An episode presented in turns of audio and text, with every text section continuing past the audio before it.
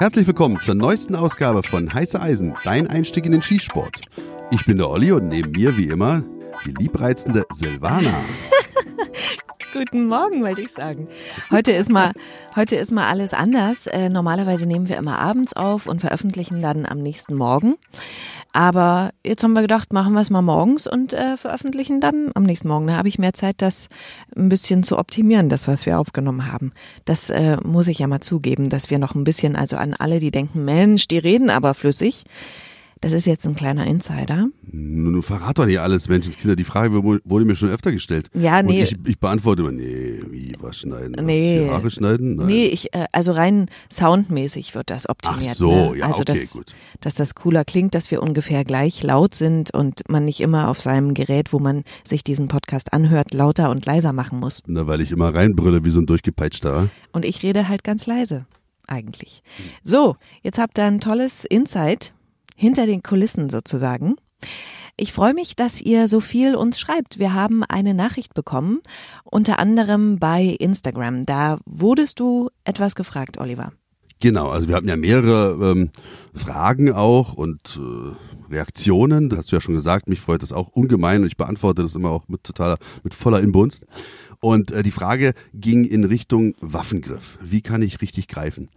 Das ist natürlich schwierig in äh, so einem Medium hier, also in einem Podcast, das irgendwie dann auch bildlich darzustellen. Ich werde mir heute alle Mühe geben, aber ist schon, ähm, Na, jetzt kommt zum Punkt. ah Mensch, ja, ist ja gut. Waffengriff. Fertig? Reicht das? Waffengriff. Wie greife ich die Waffe richtig? Ich glaube, derjenige hat, äh, wie das so üblich ist, verschiedene Stimmen gehört. Der eine sagt, man soll die Waffe so halten, der andere sagt, nee, halte mal so. Was hältst du davon? Wie, glaubst du, hält man die Waffe am günstigsten? Also es gibt ja da verschiedene äh, Varianten, genau, wie du schon sagtest. Also für mich ist ja immer entscheidend, das habt ihr auch schon in den vorhergehenden äh, Ausgaben vielleicht auch raushören können, dass halt ein stabiler Stand, beide Schultern Richtung Ziel, gerade Arme. Und als Verlängerung der Arme sind ja nun mal dann die Hände. Und die Hände umfassen das Sportgerät, das heißt, es ist die weitere Verlängerung meines Stands. Und da sollten dann die Arme schön ausgestreckt sein und dementsprechend sollten die Hände auch Richtung Ziel ausgestreckt sein.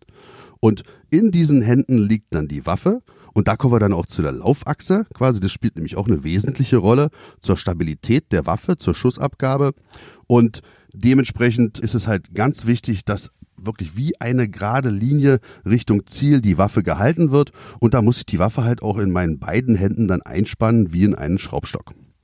Das heißt, ich lege die Hände beide um das Griffstück und, was du immer sagst, die Schusshand so nah wie möglich nach oben an den Schlitten. Genau, da ist ja bei sportlichen Waffen ist ja dann hinten am Griffrücken ganz oben am Verschluss, also da wo der Schlitten umgangssprachlich, wo der nach hinten läuft, da ist so ein Beaver-Tail nennt sich das. Das ist halt schon anatomisch so geformt, dass ich da so weit wie möglich mit meiner Schusshand nach oben rutschen kann. Umso weiter oben ich nämlich greife, umso besser kann ich die Waffe, die Laufachse kontrollieren. Und was ist mit der Nichtschusshand, mit der unterstützenden? Die hat auch eine wesentliche äh, Rolle. Die Schusshand, die ist eigentlich nur dazu da, da ist ja dann der Abzugsfinger. Das heißt also, Abzugsverhalten liegt alles in der Schusshand. Bei mir, Rechtshänder, die rechte Hand. Dementsprechend kann ich diese Schusshand, da darf ich gar nicht so fest zugreifen. Wenn ich da halt so fest zugreife, dass meine Knöchel weiß werden, dann kann ich gar nicht mehr sauber abdrücken. Und dementsprechend muss es alles so ein bisschen lockerer, ein bisschen entspannter dann so aussehen in der Schusshand. Und jetzt kommt die linke, die entscheidende Hand dazu, quasi die unterstützende Hand, die muss das dann ausgleichen. Die muss die nötige Stabilität dann rüberbringen. Und dementsprechend kommt dann wie so ein Sandwich die linke Hand dass mein Handrücken dann das Griffstück erfasst, die Fingerfreiräume der rechten Hand ausfüllt. Das heißt, ich mache so einen kleinen Schwanenhals, so einen 45-Grad-Winkel nach unten und lege die dann auf die Finger der rechten, also der Schießhand und kann so die Waffe halt sehr gut facken. Sehr gut facken, ja. Sehr gut packen. Und was sagst du zu Menschen, die bei der linken Hand ihren Finger um den, wie heißt das da, am Abzugs, Der Abzugsbügel. genau, da legen manche Leute ihren Zeigefinger drumrum. Nicht so günstig, ne? Nee, also alles hat keinen Wert. Also dadurch werden Abzugsfehler korrigiert. Das heißt also, man sieht, oh, ich schieße immer nach links, jetzt versuche ich mal nach rechts die Waffe zu drücken, weil ich ja weiß, ich schieße nach links. Aber das ist der falsche Ansatz. Lasst es. Lieber die Waffe sauber greifen und dann ein sauberes Abzugsverhalten trainieren. Und was noch wichtig ist, was ich ganz oft sehe, es gibt Schützen, die ihre Daumen über Kreuz halten. Das ist auch nicht so günstig. Genau, wenn du ja jetzt die unterstützende Hand an das Griffstück legst, da liegt ja schon die Schusshand da und da ist der Daumen natürlich da im Weg. Da muss man den Daumen nach Richtung Verschluss, also Richtung Schlitten nach oben mal klappen, der linken, der unterstützenden Hand da ein bisschen Platz bieten, dann aber wieder auch wieder wie so ein Daumensandwich. Das heißt also Daumen über Daumen legen parallel an der Waffe so weit wie möglich oben Richtung Ziel. Über Kreuz, da entstehen dann wieder Lücken, Freiräume, wo die Waffe sich dann wieder entfalten kann. Der Platz, der da ist, der sollte durch eure Hände gefüllt sein. Das ist wichtig. Kommen wir mal zum, was kann ich im Homeoffice noch machen? Wir sind ja jetzt Woche vier im Homeoffice, ich zumindest, gehe kaum raus. Du gehst ja noch raus als Polizist. Genau. An anders als sonst, wir machen die Anekdoten später und ich erzähle kurz, äh, was wir im Homeoffice machen könnten. Ja, ich glaube, die Abfolge ist jetzt besser. Okay. Und ich reg mich dann ja auch wieder so auf, weißt du? Okay, alles klar. ähm, Im Homeoffice, glaube ich, ist es ganz günstig, wenn ihr gerade Zeit habt, dass ihr mal die Waffen reinigt. Zum Thema haben wir ja schon mal gesprochen. Ich habe gesagt, ich bin teilweise schockiert, was auf den Schießständen äh, so rumliegt an Waffen. Die sind total verdreckt und äh, tatsächlich wirkt sich das ja auch auf die Zielgenauigkeit aus. Bei uns ist der Oliver für die Waffenreinigung zuständig. Ich darf dann ab und zu mal helfen und so ein Band halten. Vielleicht kannst du mal erklären, was du da alles machst. Ja, also dass das essentiell ist und absolut wichtig. Die Waffenreinigung hatte ich auch schon in der Ausgabe erwähnt. Jetzt habt ihr die Zeit und guckt euch während des Reinigens, da fällt einem doch dann auch immer äh, gewisse Dinge auf. Ey, da ist was abgebrochen. Also beispielsweise bei deiner, bei der 226, also bei der X6 Supermatch, ja. da war es ja dann immer so, dass ich mir dann mal diese die Auswurfkralle oder den Auszieher mal angeguckt habe und der war dann richtig abgerieben schon. Und wir hatten uns immer gefragt, warum wir so äh, manchmal Probleme hatten mit dem Hülsenaufwurf. Mhm. Hast du ja auch schon mal erwähnt. Und es lag dann daran und da hat man einfach gesehen, es war ein Verschleißteil, was Sig Sauer dann auch erkannt hat und auch kostenfrei dann bei allen Waffen Waffen ausgetauscht hat. Und so kommt man dann auch immer zu einer Lösung. Und die Waffenreinigung, ganz klar. Also alle gleitenden Teile, bei so einer Pistole jetzt, da wo sich was bewegt, wo halt Material über Material reibt, da sollte da mal ein Tröpfchen Öl ran. Aber sonst befreien wir die Waffe von Schmutz, aber auch von Öl. Weißt du, viele denken ja immer so, ey, ich klatsch da richtig Öl rein, so wie die Russen mit ihren Zu-Plus-Waffen, die sie irgendwo einlagern. Und das ist schon gut so, das bekommt der Waffe. Ja, man kann sie so vielleicht konservieren für das nächste Jahrtausend, aber für den Schießvorgang ist es halt nicht von Vorteil. Das heißt also, Öl muss raus, Dreck muss raus. Und dann die gleitenden Teile, da ein Tröpfchen Öl mal daran, bis an den Schlitten da, wo er läuft mhm. und gut ist. Und was ist das Wichtigste beim Reinigen? Diese Schlange, die du benutzt? Gibt es dafür ein Wort? Ich, ich sage jetzt einfach mal Schlange dazu. Na, so ein Boar-Snake im Englisch. Ach, tatsächlich, heißt das Schlange auf Englisch. Ja, ja, ja. Also das ist ganz praktisch, das Ding, aber es ist halt kein Garant, dass halt auch wirklich, ob nur bei Polygonläufen oder halt Läufen mit Felder und Zügen, dass da halt der ganze Dreck auch rauskommt. Also am besten ist natürlich auch mal mit einer Bürste zu arbeiten. Aber da muss man schon vorsichtig sein, und dann kann man natürlich auch so richtig oldschool Bundeswehr-like ein Docht verwenden mit so einer Kette. Da ist natürlich dann auch so eine Sache. Also wenn man so eine Kette durchzieht, dann nie von oben, also nie von vorne, nie vom da, wo der Lauf zu Ende ist, sondern am Patronenlager die Kette einfädeln und dann mal mit so einem Docht durchziehen. Das ist dann schon, bietet dann schon einen Garant dafür, dass der Lauf dann auch schön sauber ist. Weil dir das ja mal passiert ist. Was ist denn, wenn mir da drin was verloren geht im Lauf, während ich das sauber mache? Wie er mich anguckt. Was ist da passiert? Ist da nicht was abgebrochen mal, als du das da durchgehst? Ach so, ja, gut, da hatte ich aber auch wieder, das war dann bei einer Langwaffe, da ist dann vorne der Aufsatz, ist dann abgebrochen und dann steckt da halt, ich weiß gar nicht, was es war, eine Bürste oder keine Ahnung, steckt da halt dann mitten im Lauf drin. Wir hatten aber schon ein Problem und ich Klar, also ich, ich erinnere mich gerade, wie du da geguckt hast, da war die pure Panik im Auge. naja, weil es sind ja unsere oder meine Babys dann in dem Moment. Mhm. Und ich, dann gehe ich dann natürlich da ran, ich habe dann Handschuhe an, weißt du, das ist halt auch gar nicht mein Körperschweiß. So richtig äh, Corona-Style, dass mhm. der gar nicht in Kontakt kommt mit dieser Waffe, weil Schweiß sorgt für Korrosion.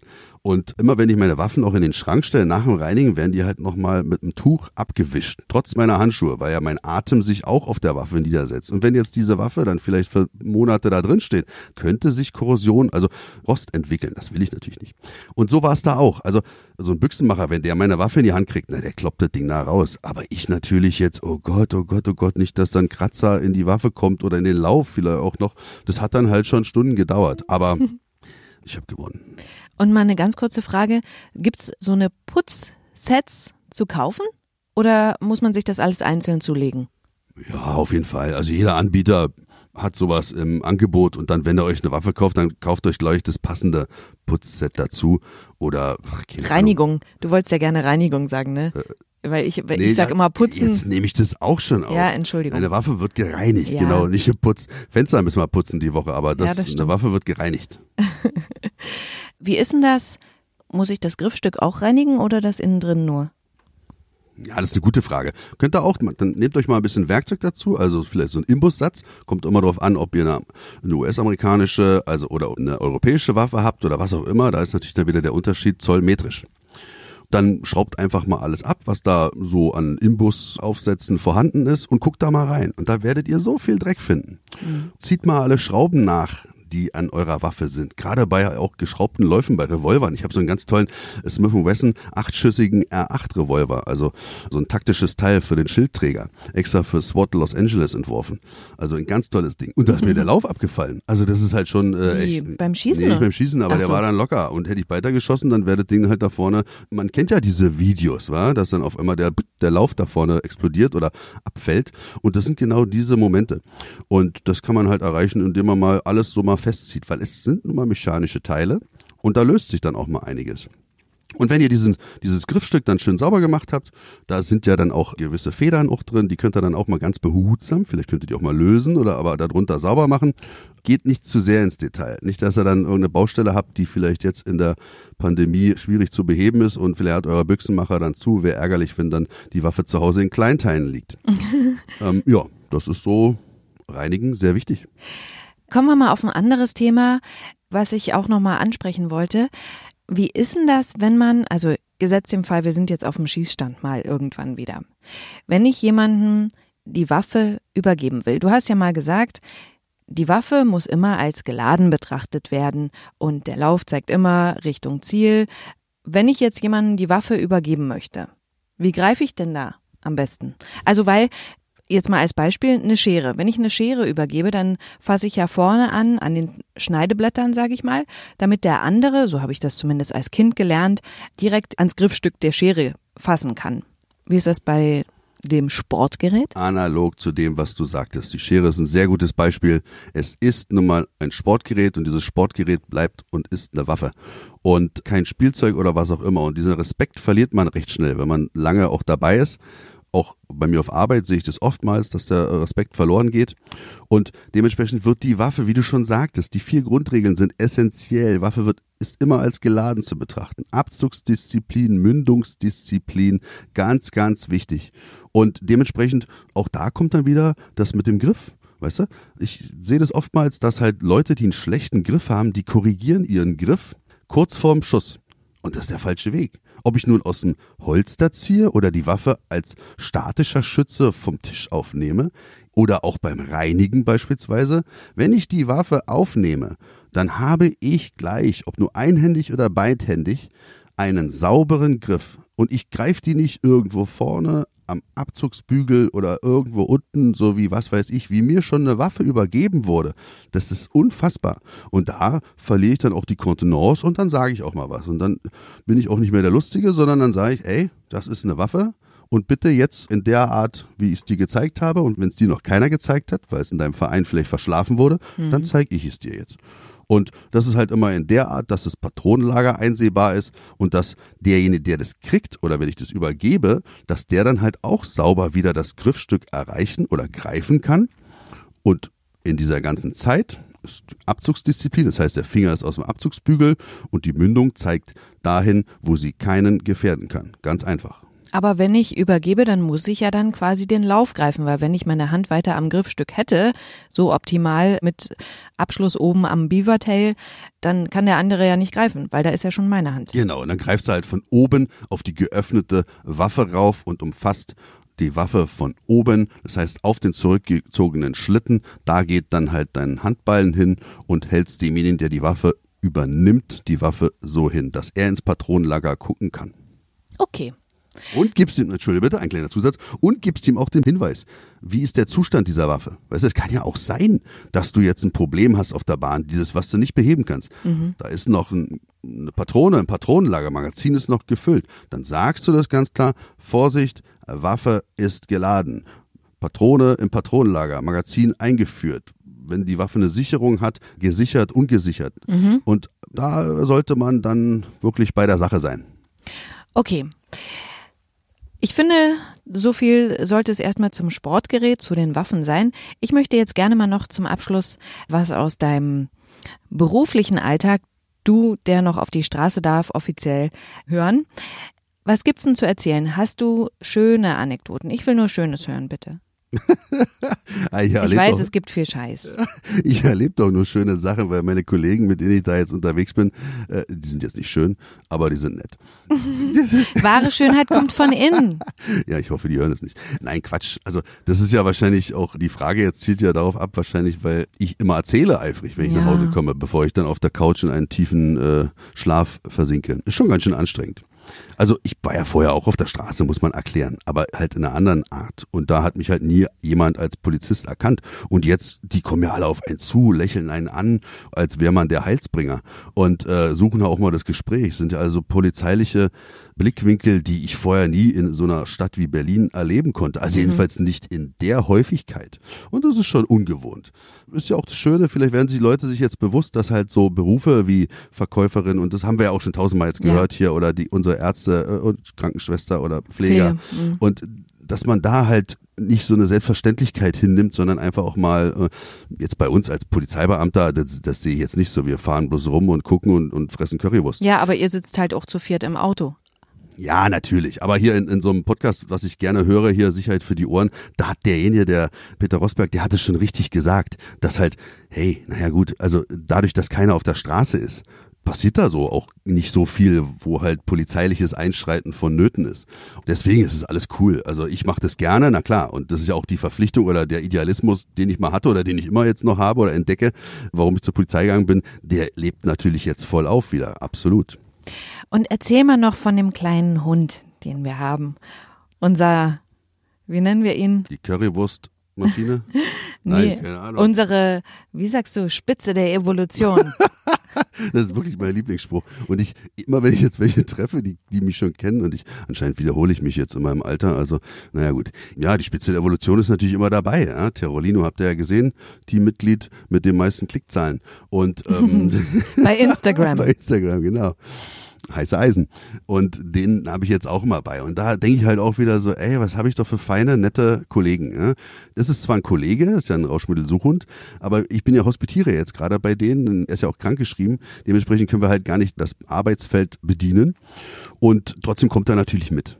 Und wenn jetzt einer da sitzen, drauf sitzen würde, der sagt, so, ey, was ist denn für ein Köter hier? Wo drauf damit? sitzen? Na, auf dem Auto. Ach so. Und der kommt da halt immer mit, der Kleine. Und die, ich bin, es ist immer ganz rührend, war. Dann halten wir da irgendwo an und dann geht auf einmal einer los Sascha geht dann los, ich nehme mal, nehm mal einfach einen Namen. Okay. Und ich so, wo geht denn der jetzt hin? Ja, dann kommt er halt wieder und bringt halt, kauft halt zwei Würstchen für ihn. Ne? Das ist halt, oh. ja, es ist schon echt goldig. Ja? Oder so Typen, wo du so denkst, so, Mann, der zieht ja wieder ein Gesicht heute. Ja? So krasse Bullen, wo man sich so denkt. Ja?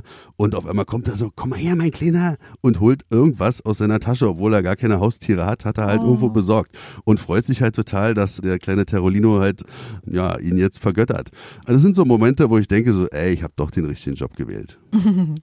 Und ich finde, mit so einem schönen Ende können wir auch den Podcast heute beenden, oder? Ja, auf jeden das Fall. Das macht gute Laune. Darf ich noch äh, ja? an den Herrn vom Kudamm äh, ein paar Worte senden? Nee, das lassen wir. Das ja, das ist zu negativ. Das ja, okay. können wir vielleicht irgendwann mal, ja, wenn wir klar. uns irgendwann mal auskotzen. es gibt nämlich auch böse Menschen. Ja, gibt es trotzdem. Aber ich finde, heute sollten wir positiv in den Tag starten. Oder wenn ihr vielleicht den Podcast hört, wenn ihr gerade Feierabend gemacht habt und auf dem Weg nach Hause seid, dann ähm, könnt ihr mit einem schönen Gefühl zu Hause in die Wohnung reinkommen und euch freuen. Absolut. Ja, ich gehe jetzt Blumenerde kaufen. Was hast du vor? Ja, ich werde an meinem Laptop sitzen, zu Hause, so wie die meisten in Deutschland. Und aus dem Fenster gucken, wo schönstes Wetter ist und ähm, ja, über Ostern wahrscheinlich auch noch richtig schön ist und die Leute sich wirklich zusammenreißen müssen, drinnen zu bleiben. Aber auch hier nochmal der Appell, bleibt drinnen, das ist besser für uns alle. Alles klar, so machen wir es. Okay, bis zum nächsten Mal. Tschüss. Tschüss.